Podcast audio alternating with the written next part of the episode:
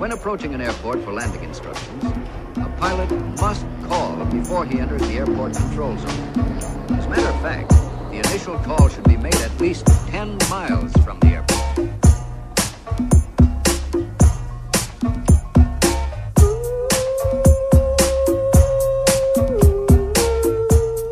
Como é que é, maltinha?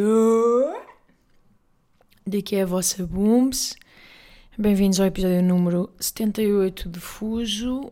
Um, Dói-me o corpo todo, derivado de ter praticado o desporto do episódio. Vocês até não sei se estão acompanhando no Instagram, a pessoa está a fazer vários desportos e este fim de semana fez outro.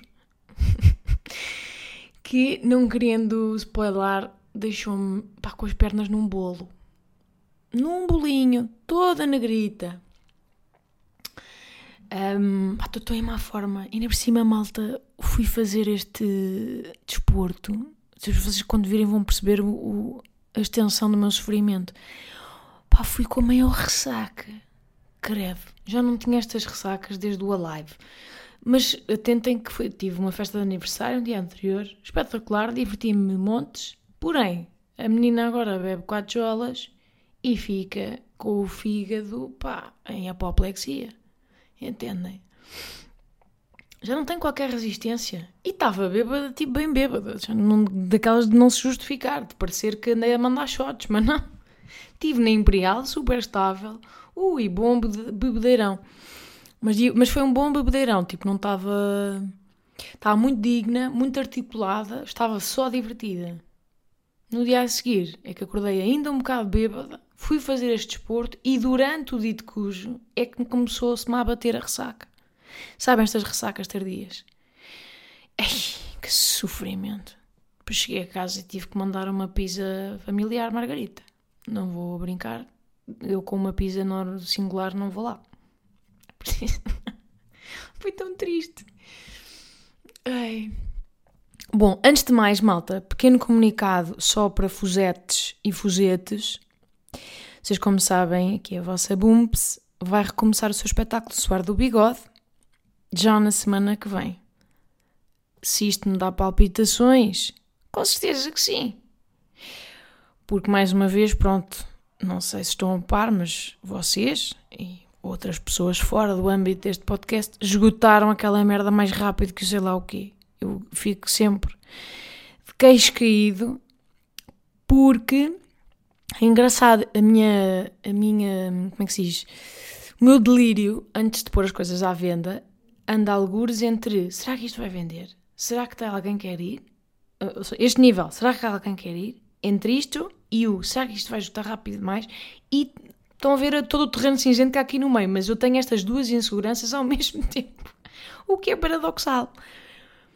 Mas claro, botei aquela. Botei abrimos a bilheteira e principalmente para Lisboa. Bem, a senhora do Coliseu de Lisboa disse que achava que, que, que tínhamos batido um recorde. Porque os, os coliseus, abrimos três coliseus e o primeiro que estou para em 5 minutos e os dois segundos para em 10. A senhora disse que não tinha a certeza se a Madonna tinha sido mais rápida, que se calhar eu bati mesmo o recorde. O que, é, o que é absurdo, malta. É absurdo. Eu não sei bem o que achar de vossa Booms, esta que aqui vos fala, de voz fanfa e termidita, ter batido o recorde da rainha da pop. fico muito nervosa, fico muito agoniada. Um, Pensem nisto, malta, que suar do bigode acaba por ser mais popular uh, do que like a virgin. Hum? Como? O que acaba por ser irónico, porque atentem que as virgins até nem costumam. Para casa, as virgins até possuem um bom bigode, não é? Só quando deixam de ser virgins é que começam a. Bom. Se estou a falar do bigode de cima ou de baixo, não interessa, porque eu sou uma moça de classe, não carece aprofundar, fica para a consciência de cada um se estou nervosa e se isso é notório, sim, sim. E é engraçado que as pessoas depois uh, reagem e dizem: pá, parabéns, tipo, ganda feito, isto foi espetacular, não sei o quê, deve estar aí toda. E eu penso: pá, se calhar devia estar aqui toda champion, não é? De peito feito, uh, ele aqui é a menina. Mas não, eh, eu fico só, obviamente, malta que fico muitíssimo agradecida e muito lisonjeada uh, por, por, pronto, por as pessoas uh, terem esta curiosidade e vontade de me ver ao vivo, mas ao mesmo tempo, malta, fico extremamente ansiosa. tipo de precisar de respirar para um saco para processar esta expectativa.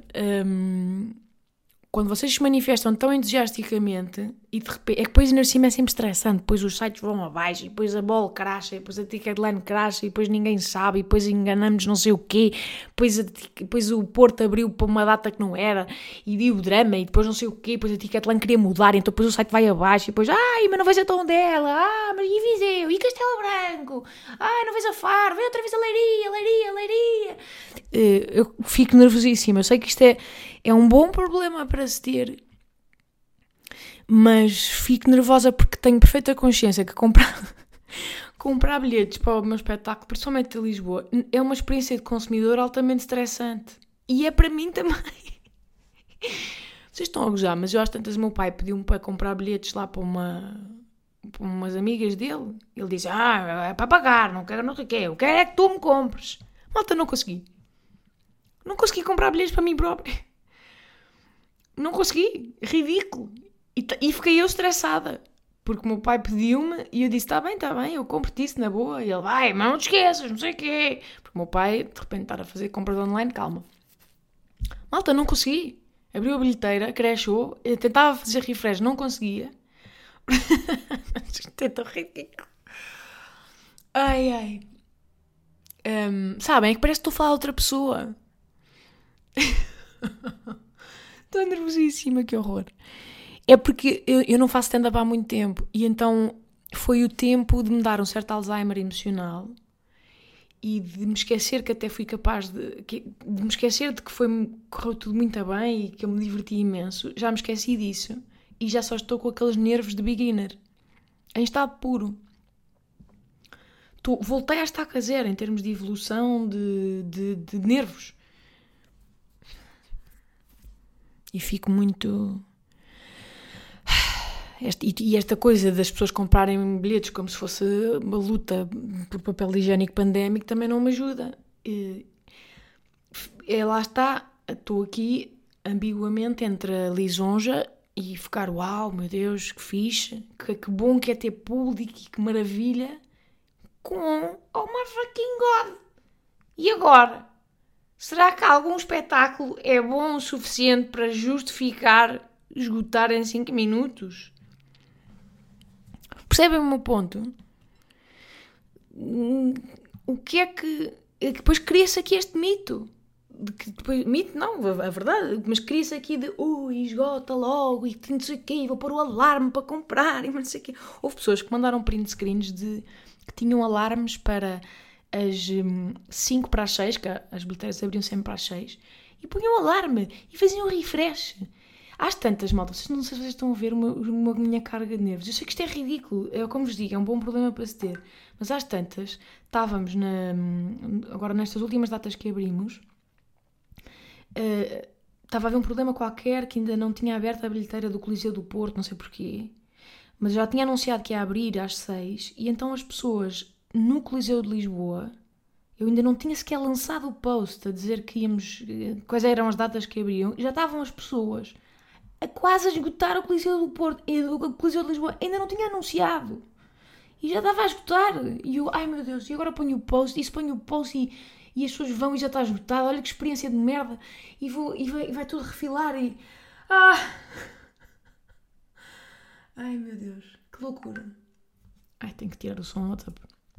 Depois, nesta festa de anos onde estive, um, às tantas, pronto, as pessoas ao início de facto têm vergonha, mas depois começam a embriagar-se e começam a vir ter comigo e a vir falar, a dizer: Olha, não sei se sabes, pessoas que eu não conheço, não sei se sabes, mas eu comprei um camarote à maluca. Nem avisei as minhas amigas, comprei, pumba, direto, cinco lugares, e depois é que avisei: Olhem, meninas, é só para avisar que comprei e vamos. É bom que tenham disponibilidade. Malta, é uma loucura, eu só vos digo isto, é, é muito deixa-me muito nervosa. Fica a cagar fininho, não vou mentir, mas, mas mesmo literalmente, os movimentos peristálticos dos meus. Eu acho que começa tipo a, a processar, a evacuar em contramão. Fico mesmo nervosa. Ai, depois, é, o meu instinto é pronto, olha, eu vou, eu vou abortar e vou, vou abortar a missão e vou viver para baixo de uma pedra na Islândia, vou conviver apenas com pinguins e morsas. Eu não consigo. Isto é demasiada expectativa. Não quero! Não quero! Pronto, isto para dizer, malta, importante, que eu antes de ir para. Vocês já costumo fazer isto aqui, já não é a primeira nem a segunda vez, mas eu antes de ir para o, para o pânico das salas grandes, que vai ser já para a semana, oh meu Deus! Mas antes de ir para as salas grandes, eu esta semana vou fazer uns testes de stand-up em Lisboa. Ok? Numa salita piriri, ali no LX Comedy Club. Um, vai ser, vou fazer testes sexta-feira e domingo e pronto, vamos chamar-lhe Fuso ao vivo, porque como vocês já sabem, estes bilhetes para testes abrem sempre apenas para vós, ouvintes de Fuso, ou seja, não divulguem mais lado nenhum, porque também para mim é fixe ter um público, eh, um público diferente. Vocês são, se calhar, um bocadinho eh, o, o, o, público coado, um público que me gosta de me ouvir todas as semanas uh, durante meia hora, é para mim, se calhar, o, o extremis do fixe e de, de pessoas que. Hum, olhem, que, que, que, é bom ter quando se está a fazer testes e, e a experimentar coisas e assim. Para o bom e para o mau, até porque acho que aqui, aqui recebo sempre feedback muito personalizado e vocês falam, estamos muito em contacto, vocês dizem para comprar rally antiderrapante 797 mil vezes. É um registro diferente e, portanto, para mim é sempre fixe de estar com, com vocês, público difuso, em vez de ser uma coisa mais mainstream para, para o Instagram. Então, em resumo, um, vou fazer uma sessão na sexta-feira e duas sessões no domingo, neste LX Comedy Club. Um, atentem, isto é importante, que isto vão ser ensaios para suar do bigode. Portanto, malta, se têm bilhetes já para o próximo espetáculo ou assim, se calhar, não sei, pensem se vale a pena ir, porque vai haver coisas repetidas. Se já foram ao suporte do bigode, se calhar vão ouvir coisas repetidas e algumas novas também, porque também é isso que vão ser os testes. Uh, mas pronto, saibam que vai haver coisas que vão constar no show final e pronto, e se não quiserem mesmo spoiler, se calhar não vale a pena irem. Mas é como vos digo, vão ser ensaios para suar do bigode. Ah, pois há material que entra para o show final e material que não entra para o show final. Tem os bilhetes para estes uh, mini testes de stand-up na descrição do episódio. A sala, é, a sala é relativamente pequena. Pronto, e lá vos espero, não é? Estou a respirar para um saco. Um, isto vai ser a primeira vez que faço stand-up depois da Clara, malta. Portanto, atentem. Eu tenho seis meses de privação de sono em cima. Tenho, juro que tenho medo de não ter sinapses entre neurónios. Será que vou conseguir articular duas frases de seguida? Espero sinceramente que sim, mas não sei se posso garantir. Agora, também acho que vocês serão um público compreensivo. Vão olhar para. Sabem, vão, vão olhar para mim com aquela. Sabe aquela compreensão condescendente de, de, de, de enfermeiro a falar com um idoso acamado? Estão a ver este registro do hospital? De enfermeiro que fala sempre meio. infantiliza o velhote. Olá, bom dia, Dona Lourdinhas. Então, como é que passámos a noite? Já evacuámos hoje? Fala sempre tipo no nós. Já evacuámos hoje? Como se fosse uma atividade feita por duas pessoas, não é? Como se evacuar fosse plural. E temos de pôr assim intestininho a funcionar, não é, Dona Lourdinhas? Como é que sentas? Dormiu bem? Vai comer a sopinha?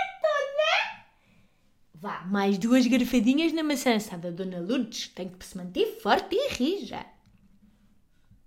Por acaso não gosto nada.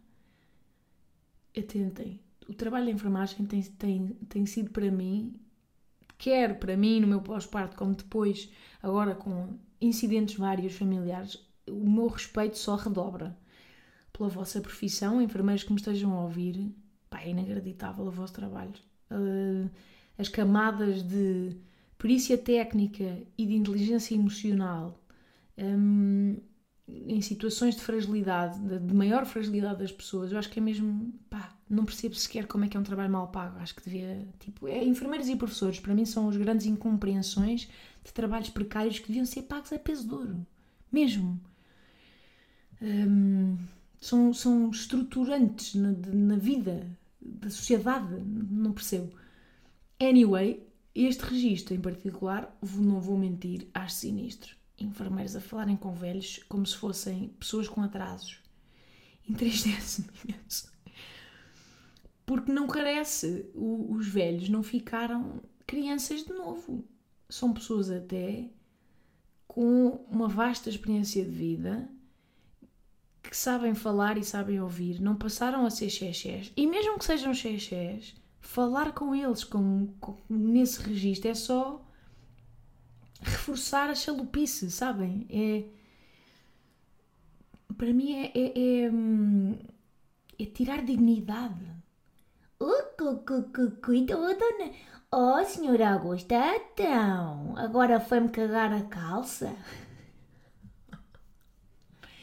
Vamos lá, senhor Augusto, dê-me o seu bracinho. Isso, levanta. Não, fala com o senhor Augusto com respeito, mas com a idade que ele tem. E tipo, mesmo. Porque é que as pessoas. Eu na farmácia também vejo isto. Eu na farmácia assisti ao seguinte diálogo. Era uma senhora, uma senhora impecável, toda bem vestida, cabelo pintado de cor roxa velho, sabem? Rosto velha. Ela dava linda, o cabelo todo armado, tinha pai 17 cabelos, mas a laca fazia a interligação entre todos, tinha assim como se fosse um capacete, ela estava linda, arranjada, pintada, eh, brinco no, na orelha, aquele salto alto de velha que, que, que dá elegância, mas, mas não faz mal à circulação. Ela toda com uma, um saia casaca a combinar. Estava impecável. Estás a ver? Impecável, uma velha, uau!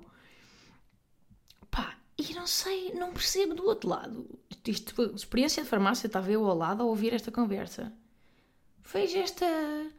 uma farmacêutica a falar com esta senhora. Lá está, como se ela tivesse. quatro anos de idade. Olá, boa noite. Olha, que essa sua receitazinha foi dada pelo seu médicozinho, foi? Para já diminutivos, uh, não é? A doença dos diminutivos mas tem que falar com o seu médicozinho porque eu não posso fazer aqui uma vendinha suspensa. É, tem que falar com ele que aquilo do nolotil tem que ser não sei o quê. Depois tem que partir em dois bocadinhos, está bem? Veja lá, não quer uma caixinha para separar os dias pela semana? Tem algum, tem algum filho, alguém que possa ajudar? E ela, às tantas, tipo, ela, a farmacêutica teve um bocado deste monólogo e a velha responde, tipo, olha, uh, não, não é preciso. Vou falar com o meu médico de família, ele está a par, vai-me passar a receita e depois trago-a cá.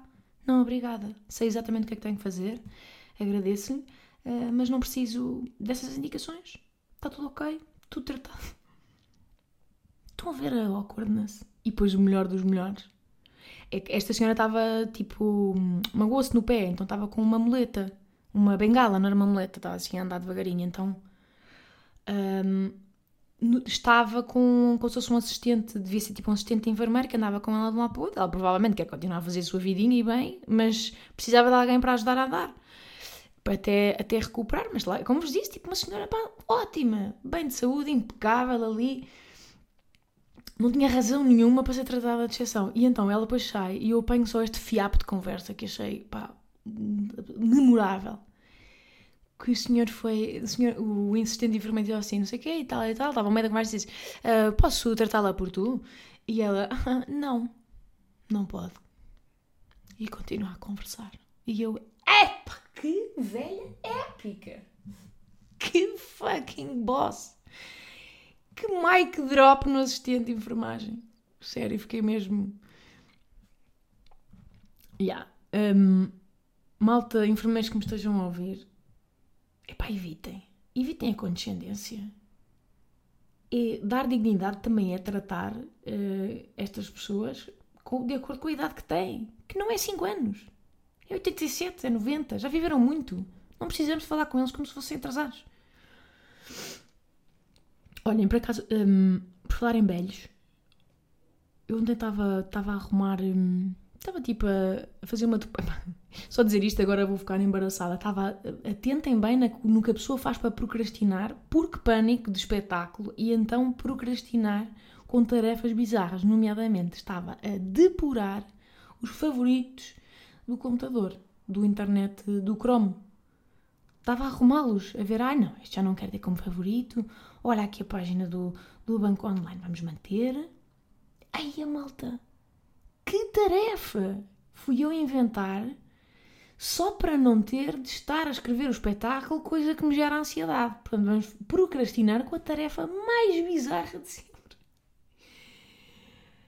Procrastinar derivado ao pânico. Por um lado, é um procrastinar um bocadinho mais digno, porque é por causa de pânico e não só por preguiça pura. Acho que tem um bocadinho mais de, de justificação.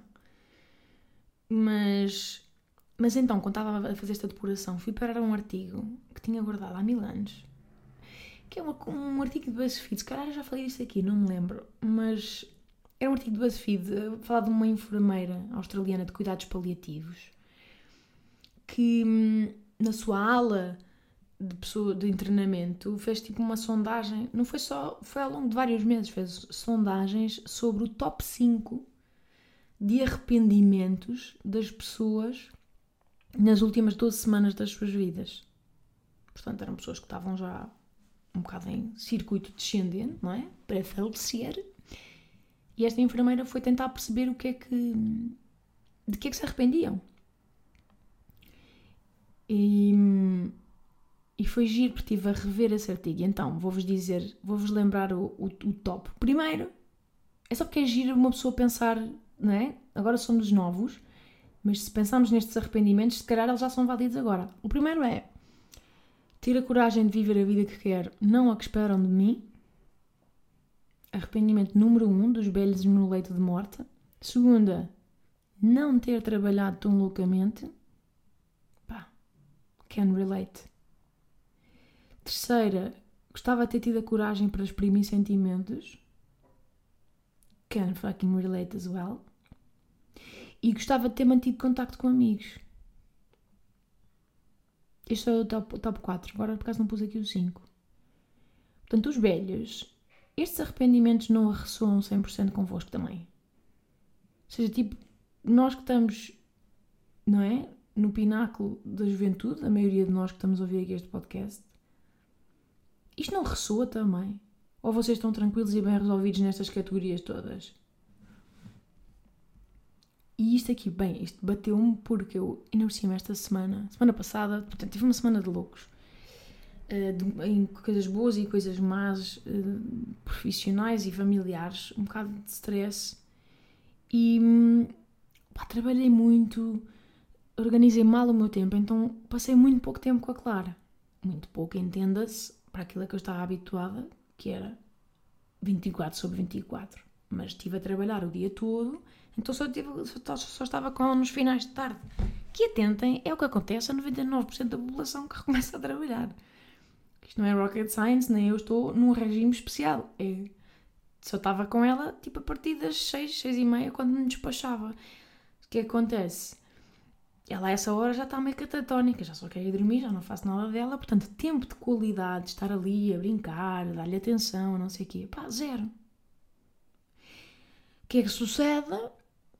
Avalanche de culpa materna, que já é subejamente conhecida, mas é tal coisa, hum, o tal paradoxo de se estamos a trabalhar, sentimos-nos em falta com deveres maternos, se estamos em deveres maternos, estamos a sentir-nos em falta com carreira. E é, e é, de facto uma ambiguidade que não tira férias, malta. Está constantemente a carburar aqui na parte de trás. Está tipo o sistema operativo a carburar cá atrás. Está latente, sabem? E depois, ainda por cima, estou a trabalhar, mas estou em casa. E a Clara também. Está tipo num quarto ao meu lado. Felizmente não tenho uma mansão em que possa isolar-me do som da, da existência dela. Então, Claro, não tive tempo nenhum para ela, ouço aos berros durante o dia, a chorar, não sei o quê. O que é que eu penso egocentricamente? Coitadinha, ela sente falta da mãe. É isto, ela sente falta da mãe. Ela está a chorar assim. Que, já, yeah, muita calma, booms. Os bebés choram por uma miríade de razões. Não está necessariamente a sentir a tua falta, mas o meu lado. Só que uma pessoa, quando se, quando se sente em falta, depois projeta tudo com o seu ponto de vista. Então tinha que fazer um, um esforço hercúleo para não interromper o que estava a fazer e ir lá. Senão depois também não trabalhava nada, sabem? Enquanto estava sempre a interromper. Mas isto me mexe com o meu sistema nervoso. Esta ouvi-la ao fundo e só me apetece ir lá e depois penso, não, não, não. Tipo, claro que às vezes ia e ia lá dar um beijinho, um abraço, não sei o quê. Mas, mas não, não, sabem, é tipo quase uma disciplina. Até para dar confiança um, é quem está com ela, a ficar com ela e não estar tipo helicóptero mama ali a, sempre a, a se ir andar.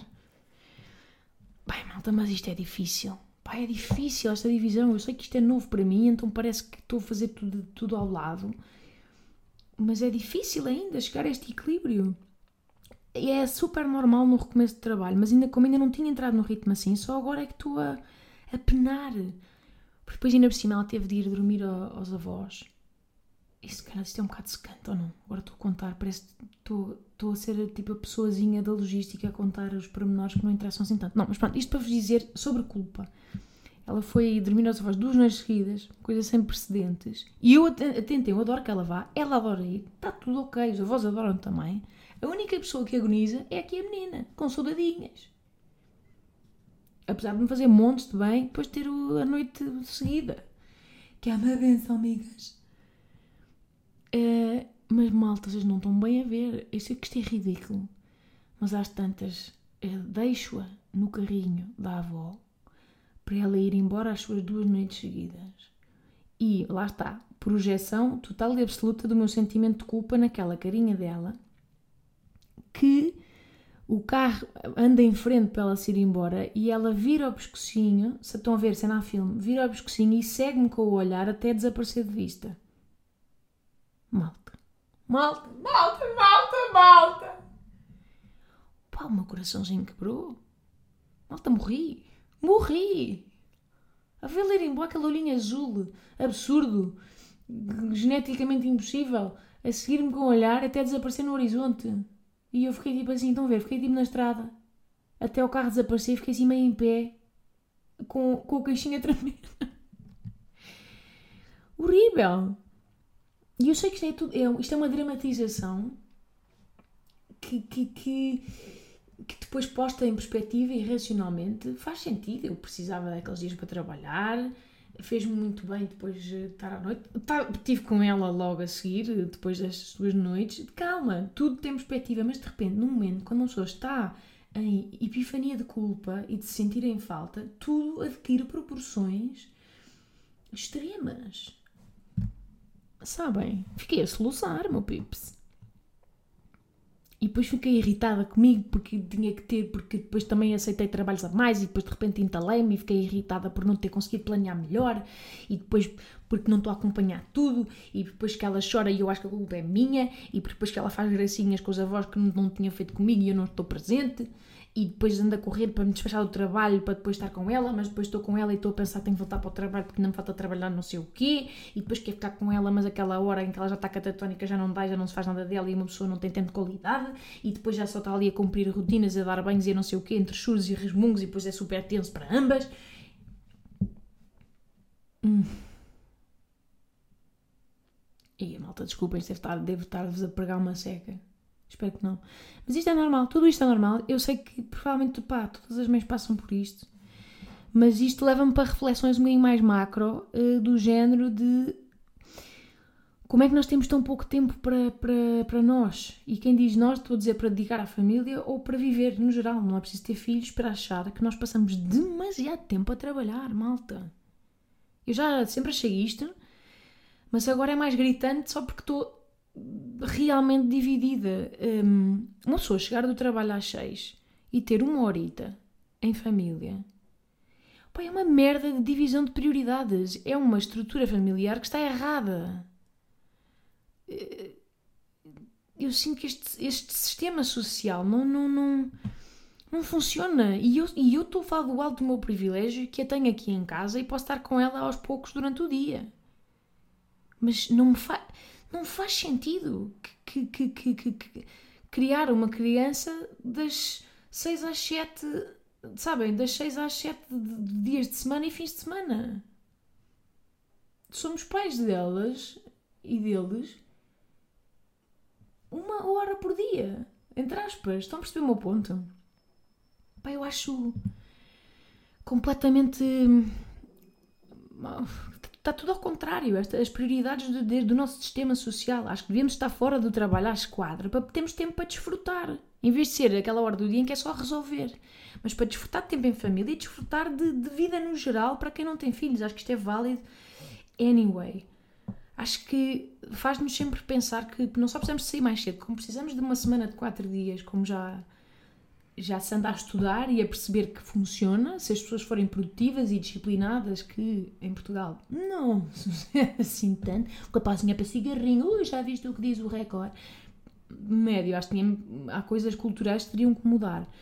Mas eu acho que isto fazia toda a diferença na sanidade mental do país e na, sabem, nos laços afetivos eh, que se criam entre as pessoas eh, e os tais. A, acho que, ou por outra, acho que se tivéssemos mais tempo útil para as, coisas, para as nossas escolhas e não só para o trabalho, que muitas vezes não escolhemos, é só porque precisamos de pagar as contas no final do mês, mas se dedicássemos mais tempo às nossas escolhas, se calhar não chegávamos aos cuidados paliativos eh, na Austrália, com uma enfermeira australiana, a, a confessar um rol de arrependimentos que são sempre os mesmos porque os sistemas sociais não mudam.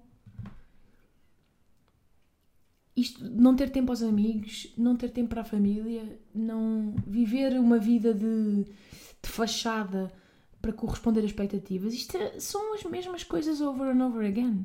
Não sentem? Não sentem que estamos neste, neste loop um, há demasiado tempo? Olha, não sei, maltinha. Deu-me para pensar isto, deu-me para refletir isto.